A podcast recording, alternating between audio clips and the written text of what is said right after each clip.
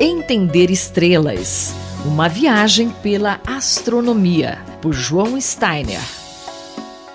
A missão Osiris-Rex da NASA tem o objetivo de trazer amostras do asteroide 101955 Bennu, e no último dia 15 de abril ela chegou bem perto, a 75 metros do objeto, se preparando para coletar material. Professor João Steiner, o que, que os cientistas esperam encontrar nessas amostras? Essa missão tem uh, objetivo duplo, né? Primeiro, é um feito tecnológico chegar até um asteroide, um objeto relativamente pequeno do sistema solar. Mas esse asteroide, ele tem um interesse especial porque ele é um dos asteroides Apolo, é um grupo de asteroides que tem uh, uma órbita em torno do Sol que pode cruzar a órbita da Terra. São órbitas semelhantes à da Terra, mas podem eventualmente cruzar e tem, portanto, o potencial de algum dia poder até mesmo colidir com a Terra. Então, esse tipo de, de, asteroide tem um grande interesse por essa razão, né?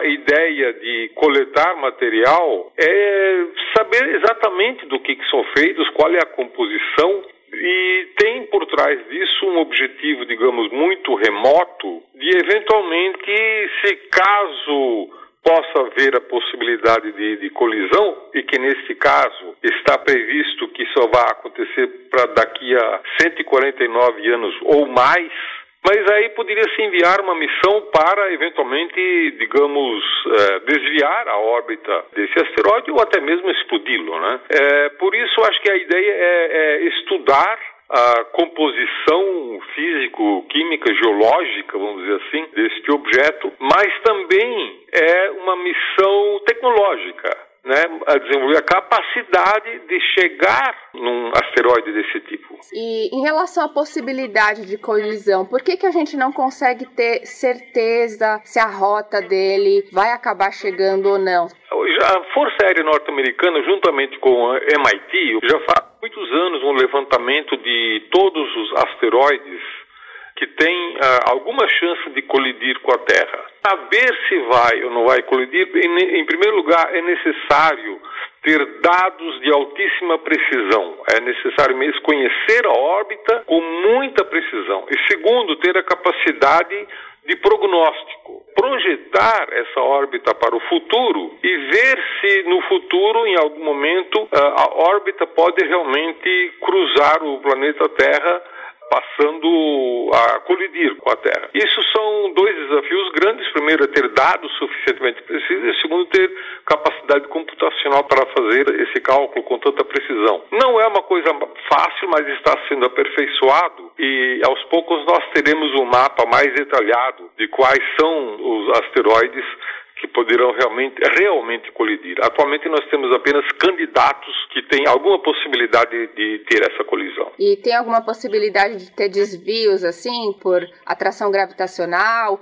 Não, essas coisas de atração gravitacional, tanto do planeta Terra quanto de Marte, Júpiter, que desvia, fariam pequenos desvios da rota em torno do Sol, isso pode ser tudo calculado, né?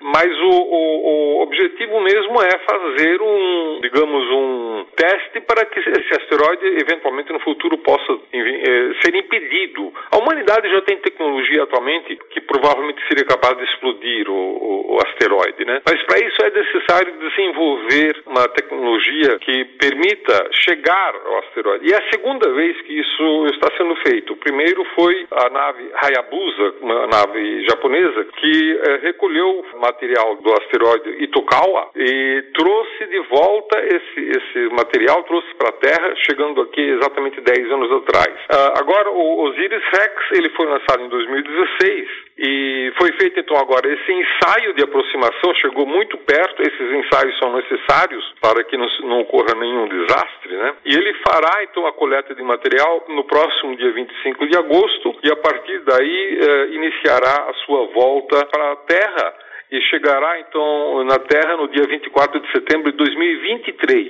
O professor João Steiner, colunista da Rádio USP, conversou comigo, Luísa Caires. Entender estrelas. Uma viagem pela astronomia, por João Steiner.